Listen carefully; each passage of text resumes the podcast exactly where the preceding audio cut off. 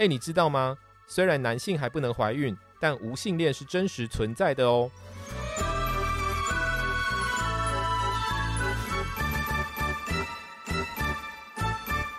欢迎收听，哎，你知道吗？我是 Bennett，我是 Patty。这个是我们这一档 Podcast 节目的第一集。然后在今天的节目开始之前，我们想先介绍一下为什么想做这个 Podcast，跟为什么想做这个节目呢？呃，其实这个节目呢，是我开始想要做的。对，那因为其实我在日常生活中啊，我蛮喜欢知道就是各种事物，然后也会分享给朋友这样，所以呃，这个哎，你知道吗？这句话常常就变成我的口头禅这样子。对，然后再加上呃，有一些朋友曾经叫我人体 Google，所以好像哎，我很喜欢知道什么事，也知道很多事情，也很喜欢知道什么事情，也会想要把这些事情告诉给大家这样。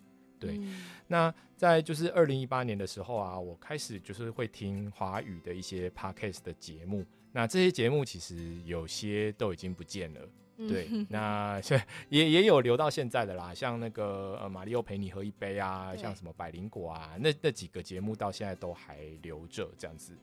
对，那呃自己因为喜欢听，然后也喜欢分享，然后就结合了两个特点之后，就变成了。呃，这一档 podcast 的属性跟内容，那也是这档 podcast 的名称的由来，这样子。嗯，对。那呃，我自己喜欢听，然后所以我自己在二零一九年的时候呢，就邀请了我之前出版社的同事，也就是 Patty，那想要一起来做这一档的节目，这样。嗯，那讲到我的部分啊，我一开始出社会的时候，其实是在广播电台工作，后来我陆续做了杂志跟出版。结果在出版社工作的时候，我认识 Banner，然后在二零一八年呢，就是 Banner 开始听 Podcast 这个 Podcast 的太古时期，我自己乱命名啦，做了 Podcast 的工作。然后因为那 个时候太古时期真的没有人在听，所以后来那个公司就收起来了。所以当 Banner 开口邀请的时候，我就觉得好像也是一个契机，可以重拾声音工作，就一起来玩一玩这样子。然后一方面也是刚刚讲到资讯的部分，我以前对资讯焦虑。呃，严重就是觉得说我不可以被这个时代落下，然后我要掌握最新资讯什么的。就以前在媒体就是出版工作的时候，有这种很强烈的焦虑感。那现在已经好多了啦。但我觉得透过在做节目的这过程中，我们可以呃一起来吸收一些新知，然后分享给大家。我觉得是一件很好的事情。嗯嗯。然后这个第一季呢，就会由我们两个人一起跟大家分享。那之后的。呃，第二季以后呢，就先让我们卖一个关子。好的。然后今天呢，我们就是特别想要跟大家分享最近两部我们自己觉得很有趣，然后很喜欢的日剧。那第一部叫做《不能相爱的两个人》。嗯哼。然后这部日剧呢，其实是 NHK 拍摄的，然后我们在夜晚深夜时段播出，只有八集，然后每集只有半个小时。那它的很短呢，很方便，轻薄短小。对，而且我发现只要是跟这个性别有关的日剧啊，日本通常都会在深夜播出。是这样？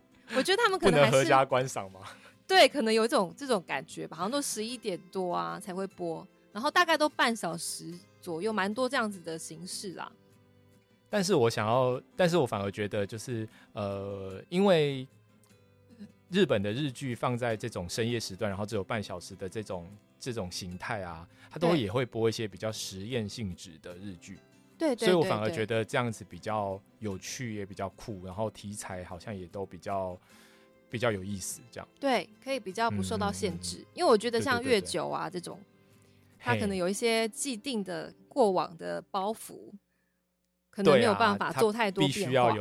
必须要有大明星啊，然后必须要有爱情故事啊，然后必须要有粉红泡泡啊，好像这些都一定要有，这样子什么宣传才会好做宣传什么的，对对对。对对。那这部小品的日剧是高桥一生跟岸井雪乃主演的，那编剧是叫吉田惠里香，他因为这部戏拿到了日本的剧本大赏，就是那个向田邦子赏。我觉得这部日剧就是很有趣，是它没有很高潮起伏的。剧情，它就是讲两个不能相爱的两个人怎么样，嗯哼在没有任何恋爱情愫的状况之下共组一个家庭。那为什么他们不能相爱？是因为他们两个是无浪漫倾向的无性恋者。就是大家听到这里是不是觉得一头雾水？什么是对无浪漫 什么是无对，然后什么是无性恋？对，所以 Ben 之前有听过无性恋吗？我之前算是有听过，但是不是很清楚它的定义，或者是不是很清楚它实际到底是在说什么这样。嗯嗯，对，只是知道说他可能就是不是喜欢男生，也不是喜欢女生。嗯嗯嗯嗯，对我知道的好像就只有这样子而已了。其实无性恋，我觉得好像是这几年比较才被大家看见的一个名词。然后我有去查了一下无性恋的 wiki 的定义啦。他是说，无性恋是也称为无性向、无性爱，然后是指认为他人缺乏性吸引力，或者是缺乏，或者是有低度性欲的状态，叫做无性恋，就是一个高度成处于圣人模式的状态，就对了。有点像，我觉得这样的人好像很适合去从事神职，哎，你不觉得吗？就 神父、修女之类的。好了，这个真不是很正确的说法，但我觉得，呃。就是这个东西在它出现之后，我觉得其实有帮助到一些人。比如像我身旁有一个蛮好的男同志朋友跟我说过，他虽然说认同自己是 gay，但他一直觉得他跟一般 gay 都不太一样，说不上是哪里不一样。他就觉得就是哪里怪怪，他不是那种大众化的 gay。然后直到他几年前看到无性恋这个词，就非常兴奋，然后疯狂的丢了各种文章、影片给我看，因为他很深深认同他自己是一个无性恋。然后虽然说无性恋相较于其他性少数来说是一个很新的词啦，但是我觉得哦，有这个词出现其实还是蛮有帮助的，因为确实有些人是没有办法被归类在 LGBT 里面的。对，对，其实 LGBT 这个东西现在是这样说嘛？那我知道的是 LGBTQQIPA 这样。啊，对对对。那所谓的 A 其实对，所以其实 A 其实就是那个无性恋，对对对，asexual 这样子。嗯嗯嗯，没错。对，然后就回到这部戏，那呃，它就是非常的平淡，坦白说，所以如果有些人看就觉得说啊，它没有一个很高潮起伏，但它非常贴近现实，就是呈现两个性少数的人在生活中遇到的困扰，比如说这个不一定是无性恋哦，像是同性恋啊，或是其他呃性少数的朋友都会遇到，像是朋友会问你说，或家人说什么时候结婚啊？最近有没有男朋友要带回家啊？或是呃，最近有没有什么不错异性啊？什么时候谈恋爱啊？这样子哦，这个好像每个人都可以，就是对每个人都会遇到。对所以我觉得每一个人看这个，可能都会有一点点被打到共鸣，这样。嗯，就是好像大家社会上期待所有人都要谈恋爱，就是 对，然后都要谈恋，预设都要谈恋爱，然后预设都要共婚家庭，然后对结婚，然后预设都要生小孩，这样子。没错，没错。嗯嗯。然后，所以男女主角这种。没有办法用恋爱关系定论的家人关系，所以在里面的人都没有办法接受，包括朋友、同事、家人都完全不能接受。哎，可是我有问题哎，嗯，就是那你既然既然是无性恋，那在那个日剧就日剧中啊啊，他们是怎么互相认识的？哦，就是高桥医生其实是在超市里面工作，然后他最热爱的工作就是排那个蔬菜水果，他非常热爱蔬菜水果，所以他的工作。有一个部分是这个，然后那天女主角就岸井雪乃去了这个超市，她是要去类似巡视嘛，因为他们是总公司的人，然后是行销企划，所以他们去看一下他们下面的超市里面的状况。然后就在那个蔬菜区时候，她非常被这些蔬菜的排列方式吸引，哦，就说哇，这个是谁做的？怎么做这么好？一定是对蔬菜很有爱的人。嗯嗯嗯，然后就因此遇到了高桥医生。哦。当下他们有一些互动，因为是同一个公司的人嘛。然后后来为什么会一起生活？是因为呃因缘际会之下，女生还是一直为着自己的性倾向所苦，因为她觉得自己很奇怪。妹妹会一直希望她谈恋爱啊，爸爸妈妈一直问。然后直到她有一天突然发现了一个部落格，那个部落格里面就写到了无性恋这个词，嗯哼，然后以及她身为无性恋者她的一些呃感受跟她的想法。然后他看了这个部落格之后大受激励，后来无意中看到里面有一些可能我有点忘记，大概是跟蔬菜有关系还是超市有关的一些呃记号嘛，关键字。然后他就连起来说，对，连起来啊，原来这个写部落格的人其实就是那天遇到在超市遇到那个男生。哦，对。后来他在遇到他之后呢，他就觉得说，呃，想要跟这个人更加认识，然后想要请教他一些关于无性恋这个前辈。的问题。嗯哼哼。后来，呃，因为他们就是各自，就是男生的部分是因为他的奶奶过世，他本来就跟奶奶一起生活。对。后来就是自己独居，然后遇到了女生之后，女生刚好当时很想要从家里搬出来，本来已经跟一个女生，另外一个女生朋友约好要一起住。对。但那个女生放他鸟，所以他就他就突然非常突兀的提议，跟高桥医生提议说，是不是我们可以一起生活？哦。然后就开始了这个还蛮奇妙的同居的模式。嗯哼哼哼哼哼。对，但他们在同居的时候，已经非常明确知道对方其实就是一样是无性恋者，我们俩不会变成恋爱关系，也不用担心对方会喜欢自己。嗯嗯。这也是为什么女生想要提议说跟男生一起生活的原因，因为他们俩是同类。而且因为这样子就是生活比较自在，对对对对，就不会被质疑啊，不会被就是呃，就是有一些可能节外生枝的事情。没错没错，就他们可以完全理解对方。然后一开始其实很有趣，是他们刚开始生活的时候，高桥医生有发了哦，高桥医生在里面也叫高桥，就演他自己就对了。所以他有一份问卷是叫女生去填，她从小到大她关于就是恋爱啊、性啊方面的一些。感受或者想法，这个问卷很严谨哦，很像学术问卷。就是比如说排不排斥，是不是排斥肢体接触，然后程度啊等等，还有一个很完整的问卷。呃呃呃呃嗯嗯哼，也也包含那个嘛，就是曾经有没有交往过之类的经验。呃，我有点忘记了，就是他是很细的，对。但是他们两个其实都有交往经验，就是在那个交往经验中，他们是无性恋吗？但对对对对，他们会发现自己是无性恋，一方面是因为他们曾经跟别人交往过。哦，那相信有交往过经验的朋友们，应该都可以理解说，交往一定会有些肢体接触、亲密接触嘛。嗯哼那他们两个都分别感受到说，我很讨厌那个部分。嗯嗯。可是因为你既然跟另外一个人相处、跟交往，你必须要有时候必须要配合对方。对，但他们心里一直感觉非常勉强，就这样过了二三十年。哦，对对对，所以他们就是那个那个问卷，就是让他也在女生在面对他自己，说他过往的一些经验是怎么样，嗯，显示他真的是一个无性恋者。嗯，但是因为就是无性恋者有他有可能有程度上区别啦，有些人可能我我不会有想要亲密关系，可是呃跟朋友的肢体接触我没有关系。对，但像男生他是不行的。就是你最好离我远一点。嗯嗯，对，嗯嗯嗯嗯，他没有办法受到肢体的碰触。哦，嗯，有些程度上差别这样。一一般这种人的话，只会被当成怪咖吧？对对对对，他就在里面演一个怪咖。然后高桥，因为他现在很擅长演怪咖，所以 这个角色对他来说真是完全无违和感。嗯。然后，但他把那个很细腻的部分演的很好，因为他就是其实内心是一个很温暖的人。但因为他的性倾向跟他的呃他的个人的个性的关系，所以其实他感觉上很冷，他对人感觉非常冷，可是他内心是一个温暖的人。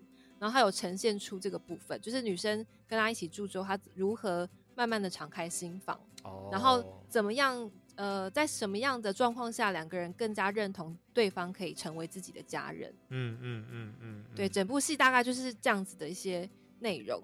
但它里面有一个角色安排，我觉得很不错，就是女主角的前男友是她的同事，然后那个男生本来是一个就是玩咖，跟很多人交往之后，觉得还是这个女生最好，然后想要跟他复合，后来找他复合的时候，发现他居然跟别的男人同居之后，非常不能接受，嗯嗯嗯，就跑去他们家说我要跟你们一起住在一起，我要看你们到底是怎么样，然后他们一直不断强调说我们就是无性恋，我们不会。喜欢上对方，我们也不是男女朋友，也不会结婚，但是男那个男生是完全不能接受的。对啊，男生一定不相信吧？那个男生一定觉得说，你就是为了这个男人才抛弃我的，才不要跟我复合的这样子。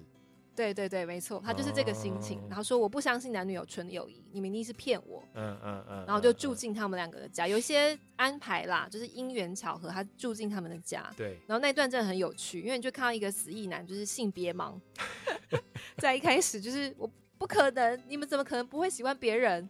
你不会觉得说有有恋爱的世界才是美的吗？什么的，就会讲一些很很白痴的话。然后另外两个人就是啊，这个是不是我们世界的事情？但他从一开始完全不能理解跟接受，对，到后来慢慢转变，他就主动说他想要了解无性恋的世界。然后那个前男友甚至跑去找高桥医生说：“我想要了解无性恋，然后叫他推荐书给他。所以中间有一幕是他那本书里面贴满了各种标签哦，就是关于了解无性恋的这个部分。最后他可以尊重女主角没有办法对人产生爱意的这种性倾向。嗯嗯嗯。那那个从一开始不理解到后来理解的过程是很真实，然后觉得我觉得很感人呐。对，我觉得好像是就是这部日剧就是放这个角色来当一般人，或是当我们就是就是社会大众的社会大众，对对对对。就是对把他呃带着我们，然后从哎不理解，然后排斥，或者是觉缺乏想象，然后透过这个角色被就是互动啊、认识啊，然后渐渐的像你说，还去做功课啊，然后才渐渐了解这个无性恋是怎么一回事，这样子。然后我觉得这部戏很疗愈，嗯，我觉得疗愈不在于它。单纯是无性恋，因为我个人并不是无性恋，嗯嗯但我觉得如果你有时候觉得自己在这个社会格格不入的话，应该看了会觉得很疗愈。嗯，我觉得在性别议题上，就是日本其实还是比较保守一点嘛。对啊，所以他们拍这样的一个戏剧啊，又是谈一个很新的议题，我觉得很有意义，就让大家了解说，哦，原来还有这种。呃，除了我们知道的什么同性恋啊、双性恋、跨性别啊这些人存在以外，还有另外一种是叫无性恋的存在。嗯，然后其实他们没有什么不一样，只是不会喜欢别人而已。嗯嗯嗯嗯嗯，对，我觉得很像以前比较早期大家对于性少数的关于同性恋、双性恋、跨性别的感觉啦。对对，就是核心是一样的。这关乎于一个人是不是可以开放性去认识跟自己不一样的人这件事情。那剧里面有提到说，就是呃，就有演到说，这个社会就是在那个剧里面的社会对这件事情的的的反应吗？或者是是相对来说比较乐观，还是说就是会也遇到一些挫折，还是什么的？嗯，他主要的角色还是环绕在他的家人，然后跟对他的家人，然后跟他的就是前男友那个角色，对吼，他还有一个女性朋友，就是本来要同居的。一起住的女生好朋友，那个部分他安排也有安排了一些巧思啊，对，但是这个部分我就不剧透。但那个女生也有呃表现出她对于这件事的无法理解，跟跟有点难以接受，但是他最后决定要尊重他的这个部分。那我觉得家人那个部分很真实啊，真的就是很像，他就说他出柜啊，就是把男生带回，他把高潮带回家里，然后介绍说，哦，这是我现在同居人。然后大家就说哇，你们什么时候结婚啊？生小孩呀？怎样怎样？然后就讲了一般的这种异性恋婚姻的事情。然后高潮就非常尴尬，所以最后女生其实是为了想要保护他，跟想要站出来，所以他就出柜了。然后出柜之后，妈妈非常非常不能接受，觉得自己的女儿怎么会是这个样子？就是很跟别人不一样，然后他觉得嗯很心碎啊，然后很受伤。所以那个过程我觉得非常真实啊，就是家人，然后妹妹也完全没有办法接受这件事，真的几乎就是跟典型的那种同志出柜那种感觉是很像的。对啊，对啊，其实是一样的，只是他花了蛮多的呃篇幅在刻画说无性恋这样子的族群他们的感受是什么，就他们真的不会对人产生恋爱的感觉，以及他们。可能对于那种亲密的接触，比如说接吻这件事情，他们觉得非常恐怖，就它里面都有刻画出来。嗯嗯嗯。然后妹妹本来也是完全不能接受跟无法理解嘛，但因为她自己的家庭出现了一些状况之后，她后来觉得，哎，其实家庭好像不一定真的就是要这样子一男一女结婚生小孩。嗯。可能有另外一种的模式，只是很有趣，是他在剧里面会一直叫高桥叫姐夫，因为他不知道有什么称呼可以称呼他的 姐姐的。同居人，我觉得很好笑，因为他一直说你不要叫他姐夫，他不是你姐夫，这样说，那我要叫什么？然后继续叫他姐夫，对我觉得很有趣。对，不过也是蛮从忠实的呈现，就是社会上的现况吧。因为现在的确就的确就是没有一个很适合的词，或者是大家就普遍还是比较能难接受。这这个这个情形，这样比较新的情形，这样对对对，嗯，对新的情形没有错，嗯嗯嗯。那这部是就是 happy ending 吗？还是就是有一个悲伤的结局，还是什么的？他，我觉得他从头到尾都还蛮疗愈的。他前面已经先重新定义什么是家人了嘛，然后他结尾就是重新定义所谓家庭是什么，共组家庭是什么？因为一开始他们是为了要一起住，对，所以决定尝试这样子新的关系，对。然后到结局的时候，他呃，其实就两个已经分开住了，因为女生鼓励男生去追求他真正想做的工作，哦，就是农场种菜。嗯哼。但是因为农场不会是在市中心嘛，他们住在东京，嗯所以后来那个男生本来是很抗拒，他觉得说我已经答应你要跟你共组家庭，嗯。然后我要守护这个奶奶留给我的房子，嗯。所以我不能够移动这样子。嗯。然后女生就一直不断鼓励他说：“我觉得所谓的家庭不一定是一定要住在一起。嗯，所以他们后来就成为一个呃远距离的家庭关系，那也是蛮特别的。嗯嗯嗯，就是他们又不是恋人，但他们是远距离的互相支持对方，然后反而是女生帮他守护奶奶留下来的房子，嗯嗯，女生就嗯继续住在那个房子里面，但男生住在农场，结局是这样子。嗯哼，嗯，不是一个很高潮的，但是非常的，我觉得很感人啦。嗯，对，因为我一直在思考说，呃，所谓的那个家庭的那个责任啊，是对从何而来？这样，那因为一嗯般如果我们是这个，就是呃，我们从小的到大的这种家庭，那那个的连结就是血亲嘛，对就是哦，因为我爸就我是我爸妈生的，所以我们对彼此都有那个责任跟那个必须要照顾，或者是应该说很自然而然就会特别去关心，特别花时间去去去去关注这样子嘛。嗯嗯嗯，对对对，那那这是血亲。那如果是就是假设哦，我们长大了，然后我们跟另外一半找到了另外的伴侣，然后找到就是想要跟这个伴侣组家庭，那嗯最就是最目前用的方法就是结婚嘛。对，对那结婚的对，那结了婚之后就会是说哦，我们是彼此互相关心、彼此相爱的。那所以就是结了婚之后，有了这个嗯，算是法律上的地位之后呢，就可以去履行刚才讲的这些责任、义务，嗯。或者是必须要互相关心、必须要互相关注这样。嗯，可是刚才你讲的这部日剧的结局，其实啊，他们也不是血亲，啊，他们也没有实际的结婚，对，但是那个责任，就是那个哦，愿意可以一起的那个责任还嗯。在，我觉得是蛮酷的，就是有一点有，应该说目前还有一点难想象这个会是从何而来吧，应该这样说，嗯，其实那个女生最后提议的时候有讲说，呃，嗯。她觉得可以用这样的形式继续维持这个家庭，就是她住在呃对方奶奶的家，但是男生对。可以外出去寻找他的梦想，但她也一对。直强调说。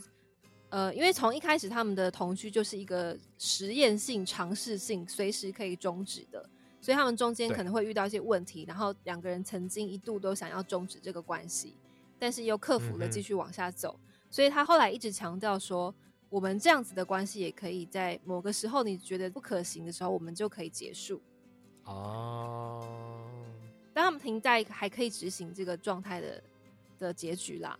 但是他们的意思是说，嗯并不是说他必须要是硬性规定的是一个责任，而是两个人都愿意以这样的形式成为家人。嗯嗯嗯，对嗯，嗯理解理解。嗯，听起来蛮不错的，我是还没看啦，啊但但听你讲完之后，我反而会更想要再再去找来看这样子。对，因为它不是那种很强打的日剧，是小品。然后那时候我只是冲着高桥医生去看，我也不知道到 到底要讲什么，然后一看才发现哦，是讲无性恋的，我觉得很特别，因为嗯还没有看过这样子的戏剧这样子。嗯，然后我们还有另外一部想要跟大家分享的，可以请 Banner 介绍一下。好啊。另外一部的日剧也是小品，然后但是它是在嗯 Netflix 上面播的，那叫做呃快山健太郎怀孕了。嗯对，那它是由斋藤工跟那个上野树里所演出的戏，这样子。对，那他就没有嗯在、没有在那个日本的电视台播啊，他就直接就是放在 Netflix 上面播这样子。嗯，对那嗯它是漫画改编的，所以它的原原著是漫画，然后他只是把漫画做成真人化这样。那嗯其实就是在讲呃一个架空的世界。这个世界呢，其实男性是有怀孕生子的可能性的，虽然还是非常嗯非常少数，但是是这件事情是会发生的。这样，对。那嗯除此之外，就就其他的都跟呃日本对一般的，或者是我们现在一般的社会，就是没有什么差别。就包含说哦，男生就是要事业心啊，然后女生就是嗯时间到了就是应该要结婚生子啊，等等等等的。那所以就是男主角本来就是也是一个呃花花公子嘛，就是一个玩咖。嗯对，对对，那甚至他跟这个女主角上野树里的关系也不是男女朋友，基本上就是炮友而已，这样。对，对，然后然后但是却在就是呃一就是剧因为剧情的关系推进，然后就诶、突然发现他自己无无预警意外的怀孕了，这样。嗯，对，那他就必须要去面对呃身为男性，然后但是却面对了男性怀孕的这一整个故事，这样子。对，嗯这是很也也是一个很简单的故事概念啦，就是说哦，男生怀孕了会发生什么事，会遇到什么什么问题，这样子。嗯，对。其实我觉得它很有趣，是它里面拍的东西其实都是我们知道的，就是相较于无性的来说啦，那个怀孕了，然后会发生在职场上啊、生活上发生什么事情，其实我们大部分都知道，只是他把它变成男生在做这件事情之后，就突然之间很不一样。对，好比说就是、嗯。呃呃，最前面就讲说，怀孕的女生如果听到那个宝宝哭泣，然后会有这种溢乳嗯效应啊，对，然后对，但是就是在那个剧里面，就男生完全不知道这件事情，所以就、呃、才发现，才发现觉得很尴尬、很囧啊等等的这样子。嗯，对，就它里面有一些很喜剧化的呈现方式啦。嗯但就觉得、哦，很真实。其实就是女生怀孕的时候会遇到的事情，只是它发生在男生身上之后，男生可能他的他的心态上会非常不一样，因为那个不是他预期会遇到的事情。对对嗯，对对，对。那我自己就是呃非常喜欢那个女主角的这个角色，或者应该是说、我自己也是非常非常喜欢上野树里啦，就是很久以前就喜欢她这样。对，对，然超后然后她对，然后也也也又更喜欢她在这个剧里面的角色跟她的一些观念跟感想。这样，首先就是嗯她的这这个女主角在在剧里面她是自由作家，然后也是、嗯呃也是一个很有事业心，然后很嗯算是女强人吗？就是很有自己想法的一个时代都会新女性，应该可以这样说。哼，嗯嗯，对，所以以所以他也不觉得说哦，他跟这个男主角是什么是炮友，是就是被占便宜啊什么，没有，他们就是很平等的，就是哦有需要的一个关系这样。对，那嗯然后呃，他在知得知了说哦，他的这个甚至不是男朋友，反正就是这个男主角怀孕了的，然后怀的是他的小孩的时候，他的第一个反应是说。真的是我的吗？这样 我看到那里有笑出来，就是说这是渣男的反应。对，而这种话，呃这种话通常不就是男生才会说这样？对对对对对，觉得很有趣。对，但是在后后面后续就是呃，因为他自己就是在剧里面的家庭也是压力很大，也是哦诶，其实跟那个刚刚上一部蛮像的，就是说有一个在乡下的妹妹，然后就是家里都在乡下，然后比较传统、比较保守，然后妹妹也结婚了，那那个爸爸通当然就也对这个女主角加施加压力，就说啊，你什么时候要结婚啦？年纪到了吧，不要就是做这些就是不三不四的工作啊，等等之类的嗯，这样子。对，那那他在这样子的前提之下，那也对自己不想生小孩，或者是说不想结婚吧，应该这样说，但是却不排斥生小孩，不排斥自己有一个自己的孩子。对，那嗯刚好就是呃，这个男主角意外的可有怀孕，然后怀肚子里面怀的是这个女生的小孩的时候，嗯那他就提就开始比较积极的跟男主角就有一些互动啊，然后会一些有一些关心啊，但是却一直就是踩在一条线上说，我们呃要共同抚养这个小孩，但是结婚再说。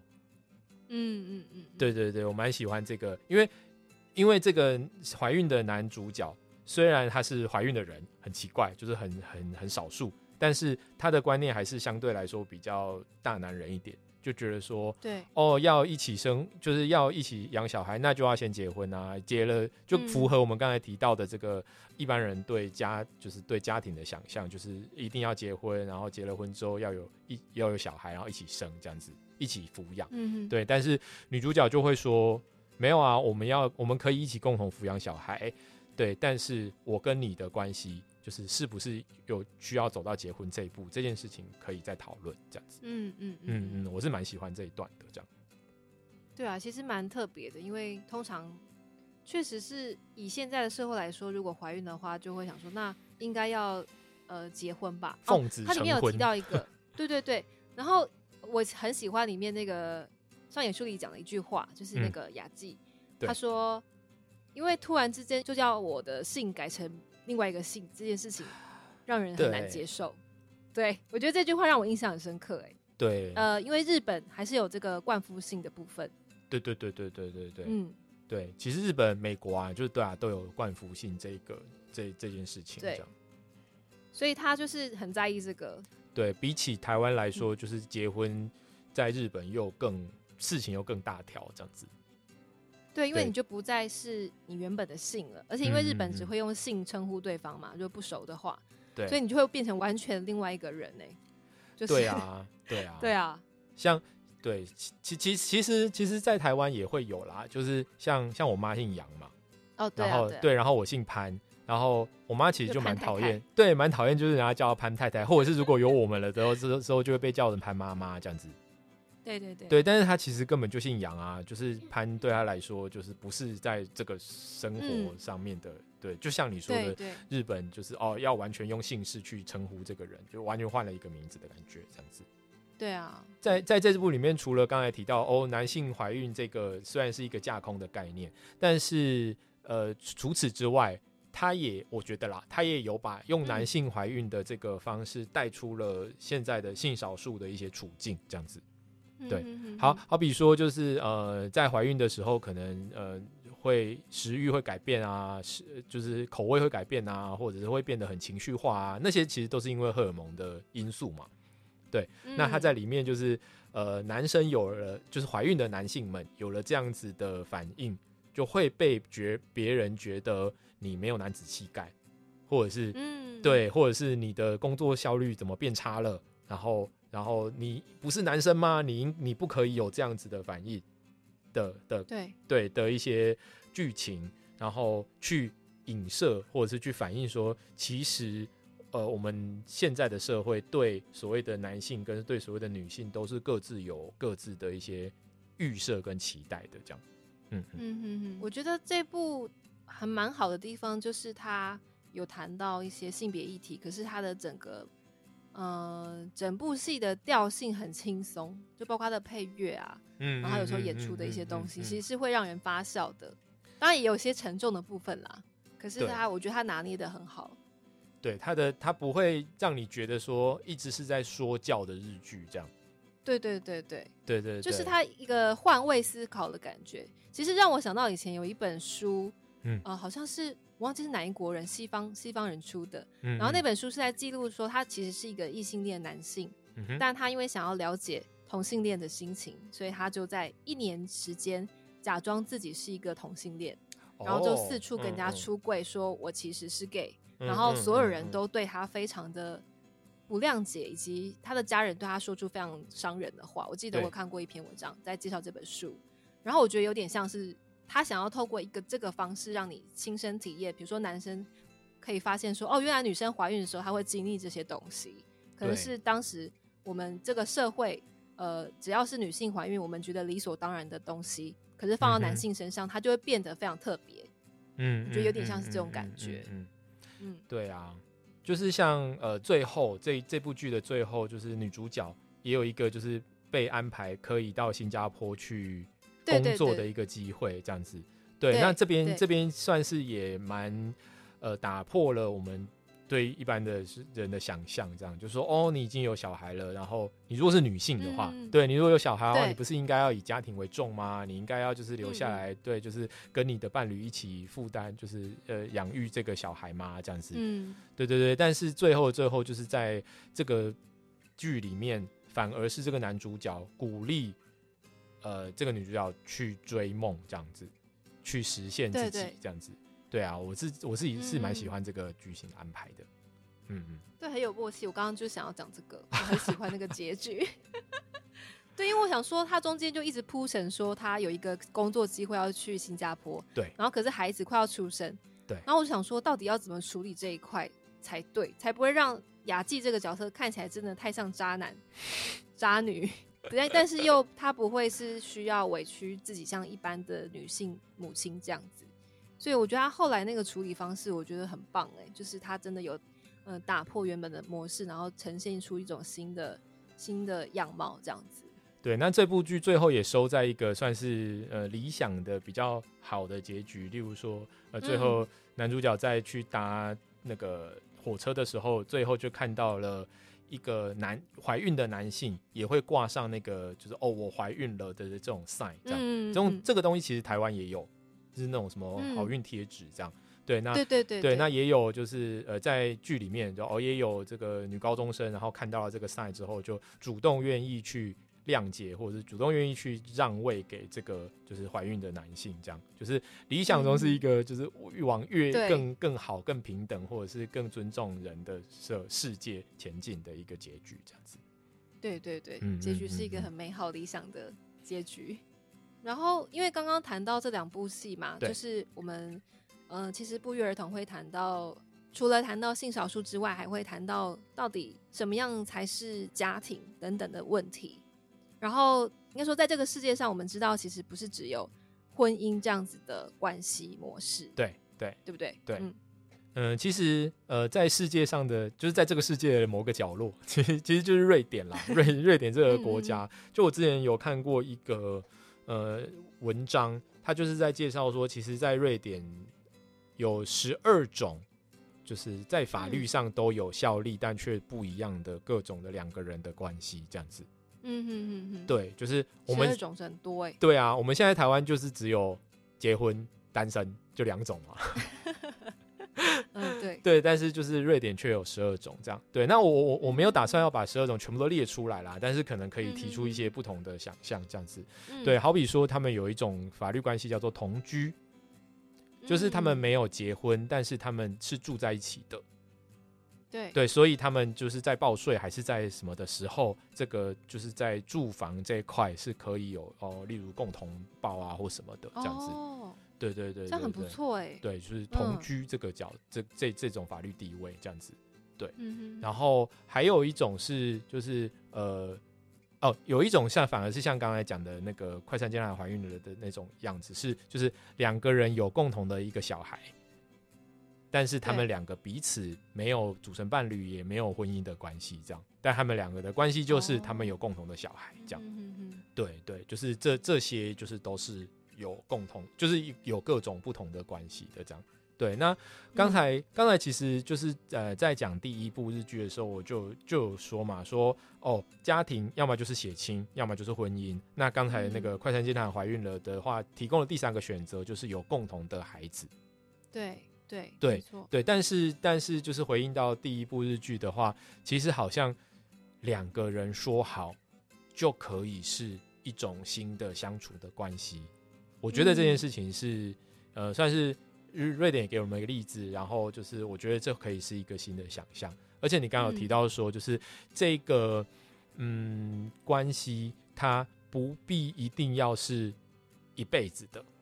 嗯哼哼哼，对你随时可以在你觉得现在适合，现在 OK，那就用这样子的方式相处。嗯，那等到你觉得不再适合了，然后你的心境改变了，你的外在环境改变了，那你就是再去做调整，好像也都还可以这样子。其实是我觉得，呃，人跟人之间真的会有很多不同的关系，然后我觉得会让我想到我们之前二零一。三一四的时候，多元成家法案的这个事件，对，因为我觉得可以谈一下，我当时第一次看到多元成家的这个提案的时候，我的心情是非常非常高兴的，因为我觉得可能我有认识一些人，他们并不真的是情侣，我真的有认识这样子的朋友，就是我以前有一个英文老师，他是美国人，然后住在台湾，然后他跟另外一个女生，一个年纪比较长的女生一起。合开一家披萨店在台中，然后并且一起住，他们有共同的事业，还有一起的房子，但他们两个完全不是恋爱关系，因为男生喜欢男生，就是男生是 gay 啦。那那个姐姐我不知道她的性向如何，可是他们两个就是家人哦，一切都是一起的，然后也把对方当成是自己的伴侣，可是不是恋爱关系。然后那时候我觉得说。哇，那这样子的关系，其实如果他也可以被定义，也可以被保障的话，那这个世界会变得非常美好。嗯哼，嗯。然后包括我另外一个我认识的，就是灵性导师，她以前是修女退下来的，然后她跟另外一个长老教会的宣教师，他们一起成立了一个叫马拉马埃处，然后他们是专门在接待一些呃有需要灵修啊、需要休息的的人陪伴的地方。那他们两个关系真的就也不是恋爱关系啊。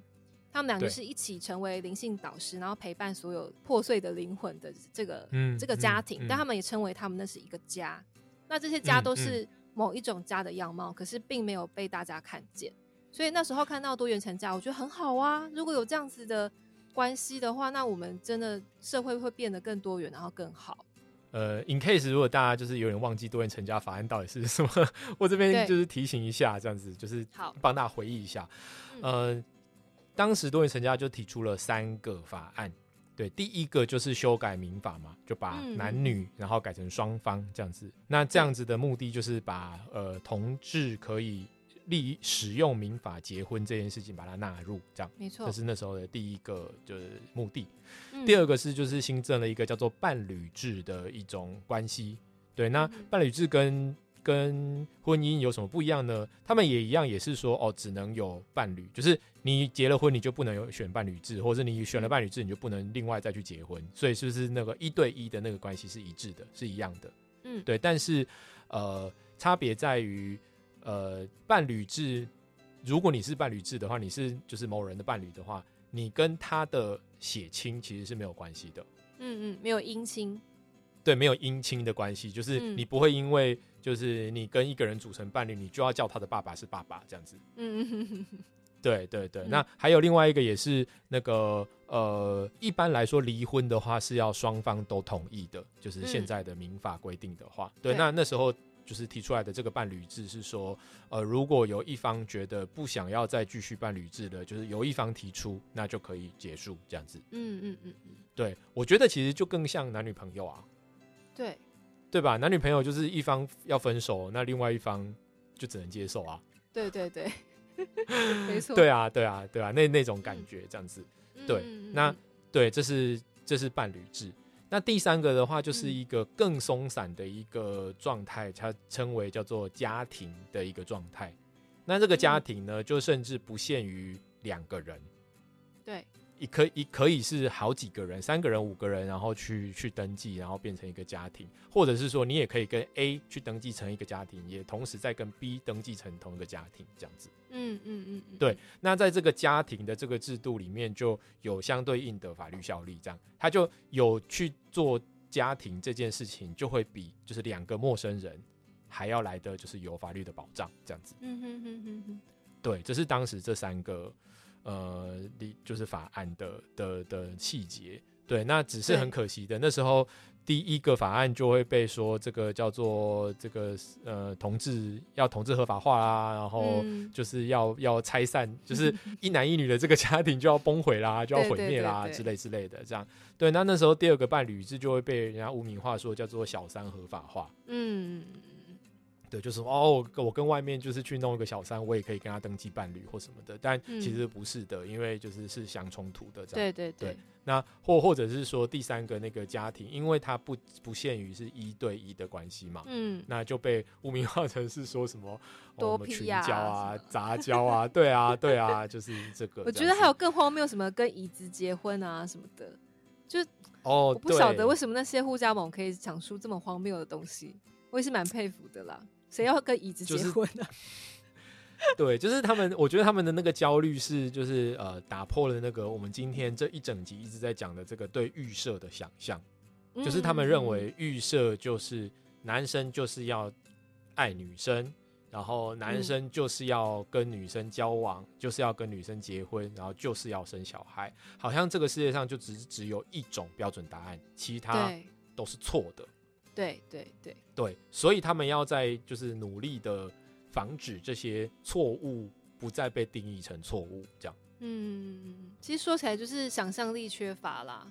嗯，对啊，就或者是说，就是呃，无知带来恐惧嘛，因为他们完全没有不理遇解，过，或者是完全、嗯对没有碰过这样。嗯，对啊，那就是所以我觉得呼呼应到刚才讲的这两部日剧，就是虽然都是呃无性恋啦，或者是男性怀孕啦，就是都是某种程度开启了我们对关系、对男女的一些想象，这样子。嗯嗯嗯嗯，对啊，对啊，讲到那个就是多元成家那个第三案，我就是讲就是小小抱怨一个，嗯 对，因为就是我我我自己是天主教的嘛，那嗯我身边就有很多就是神父修女啊，然后其实因为他们都相对传统保守啊，当然就是反对这个这个法案这个提案这样。对对，但我自己觉得他们根本就是超级适合家庭这个制度的啊、对啊，因为他们修 他们修道院就是也是这样啊，这个什么离开原生家庭，离开就是爸妈，然后嗯。呃跟着这个团体的人一起生活一辈子。嗯嗯嗯嗯，对对啊，对啊，那等你说等到他们就是老了之后，什么呃什么需假设手术需要签签名了，然后他嗯们目前哦现在还是得回去找到他们的可能爸妈可能都过世了，就是找到那种嗯弟弟什么的，然后三五十年都没联络，然后要临时要对签名这样啊。，却却没有办法让真的跟他们每天生活在一起的这些，就其他的兄弟姐妹们，或者是他们的院长，或者什么嗯他们这些人，就是去做这个很重要的决定，这样子。对对对。其实这个啊也就是之前大家希望同婚通过的一个很重要的原因啦，就是因为很多嗯同志其实出嗯。柜之后，可能跟原生家庭完全都没有来往了。可是他如果生重病，然后需要开刀，要签署那个同意书的时候，还要找出那个断绝关系的 兄弟姐妹、啊。爸妈来签名，其实是一样的。对啊，对嗯。对对，所以我觉得其实还是默默的希望说，这个法案或是这样子的提案，以后未来有可能逐步的实现啦。我觉得，因为家嗯庭啊，嗯嗯真的是有很多不同的可能性。我觉得可能一步一步来吧，因为就因为这个那个二零一四年那个多元成家，就是三案就是两案都居居了嘛，嗯 剩下那个那时候的第一案就是那个民法改成就是从男女改成双方这件事情。那后来经过了呃大法官释宪，然后经过了公投，然后经过了后来最后的七四八施行法，对，对，那现在的状况是是同志也有就是法律可以保障的一个这个这个程序这样子。嗯嗯嗯，对，那啊。也希望可预见的未来，台湾可以继续朝向我们刚刚讲的那个二多元成家的其他的那些法案，就是在进行，在前进这样。没错没错，真的衷心期待。好，那我们今天就是跟大家简单分享了两部我们最近很喜欢的日剧，也欢迎大家可以、呃自己上网搜寻呃合法的 来源 观看。那我相信或许会为你现在这个疫情生活可以带来一些新的想法也好，或是新的感受也好，我觉得都是非常不错的。嗯好，那我们今天的节目大概就到这里。那如果你喜欢这个节目的话，欢迎在 Apple Podcast 跟 Spotify 上面留下五星好评，那并订阅我们。那也欢迎上我们本节目的 IG 跟我们互动。我是 Benny，我是 Patty，哎、你知道吗？我们下次见，拜拜。拜拜。